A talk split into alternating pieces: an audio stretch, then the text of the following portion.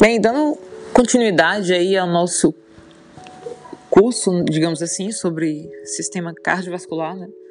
Eu achei interessante trazer um aprofundamento maior. Isso porque à medida que a gente que ultrapassam os meses, né? Principalmente nas sessões tutoriais, é, a gente percebe um aumento progressivo do nosso conhecimento, né? É interessante como a gente já consegue é, ler livros técnicos com certa facilidade, né? Isso se dá devido ao aprofundamento do estudo, né? E é interessante como o método PBL, né, por ser um método ativo, ele permite essa leitura dinâmica, né? Então eu vou falar aqui um pouco sobre a classificação das artérias, né? Inicialmente, quando nós falamos sobre anatomia cardíaca, né, falamos sobre estrutura básica das artérias, né? As camadas que revestem artérias, veias e capilares, né? Que são as túnicas. Sobre classificação das artérias, né? As artérias são responsáveis por carregar o sangue, né? A partir do coração. Elas podem ser classificadas em três tipos, né? Elásticas, que são consideradas condutoras, as musculares, que são classificadas como distribuidoras e arteríolas, né? Esses vasos possuem uma coloração amarelada, né? Devido a uma composição, né? Praticamente de elastina. Lembrando que a elastina tem função estrutural, né? E forma as, as fibras elásticas, né? As artérias elásticas elas possuem todas as túnicas com algumas características particulares, né? Tome-se como exemplo a túnica íntima, né, que é constituída por um endotélio, né, sustentado por uma estreita camada subjacente de tecido conjuntivo, né, tecido conjuntivo frouxo, contendo poucos fibroblastos, né, células musculares lisas e fibras colágenas, né. A lâmina elástica interna, né, não costuma ser nítida, nítida na túnica íntima das artérias elásticas, né. Não há muitas outras lâminas elásticas presentes na, na túnica média, né. Há também células endoteliais nessa camada, né, no caso na túnica média, unida por junções de oclusão, né, compostas de duas proteínas, a claudina e a ocludina, né, entre as camadas mais externas de células adjacentes, né, que servem de barreira à entrada de macromoléculas. Né nas células, no caso, né? Ainda nas células endoteliais, né? Há corpúsculos, né? Grânulos revestidos por membrana que possuem uma matriz, né? uma matriz densa com elementos tubulares, contendo alguns elementos, como por exemplo a glicoproteína, né? Esse fator que facilita a agregação e a adesão mútua das plaquetas durante a formação de coágulos, né? É produzido pela maioria das células endoteliais, mas é armazenado somente nas artérias, né? A próxima camada é a túnica média das artérias elásticas, né, composta por muitas lâminas fenestradas de elastina. Você vê como a elastina está presente na, nas artérias elásticas, né, conhecidas como membranas fenestradas, né, que variam com camadas circulares de células musculares lisas. Né. A matriz extracelular, né, que é secretada por essas células musculares lisas, né, é, é composta principalmente por colágeno do tipo 3 né, e elastina. É interessante como o colágeno é uma proteína importante na constituição tecidual, né? Nas aulas de LMF, quando nós estudamos conjuntivo, tem, tem uma parte específica em que nós estudamos é, diferentes tipos de colágeno, né? Principalmente o colágeno tipo 1, né? Voltando aqui, a lâmina limitante elástica externa, né, também presente na túnica média, marca a mudança da túnica média para a adventícia, né?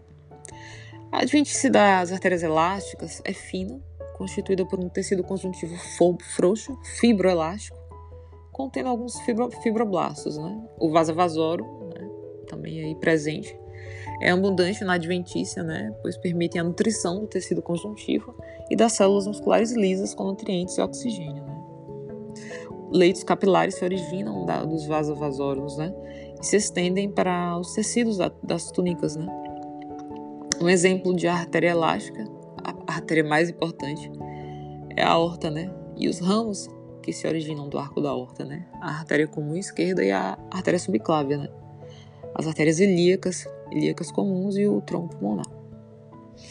Falando um pouco agora sobre estruturas sensoriais especializadas das artérias, eu gosto dessa interconexão entre sistema nervoso, né, e, e sistema cardiovascular, né?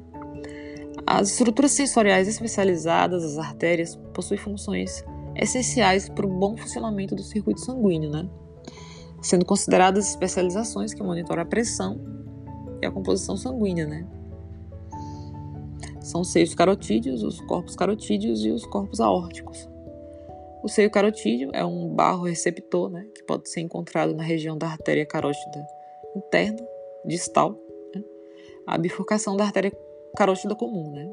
Acima de mais nada, é essencial compreender a função dos barros receptores, né, para compreender o papel que o seio carotídeo desempenha, né. O barro receptor consegue notar mudanças na pressão do fluxo sanguíneo, né? Transmite essa informação ao sistema nervoso central.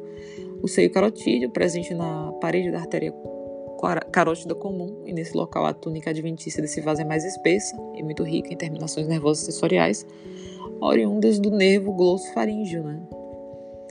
Ao receber os impulsos dos nervos aferentes, o SNC processa a informação do cérebro com a função de controlar a vasoconstrição e manter a pressão sanguínea normal, né? O corpo carotídeo é outra especialização das artérias, que funcionam como um quimiorreceptor, que monitora as mudanças no nível de oxigênio e dióxido de carbono, assim como a concentração dos íons hidrogênio, né?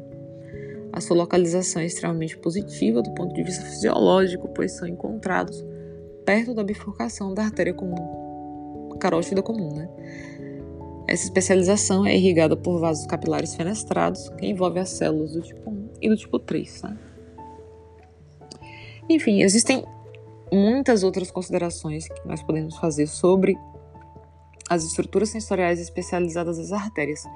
Eu só trouxe esse tópico é, para mostrar para vocês que no início ali do nosso estudo sobre anatomia cardíaca, né, nós basicamente estudamos é, os componentes básicos do coração, né, os átrios, os ventrículos, né, as válvulas cardíacas.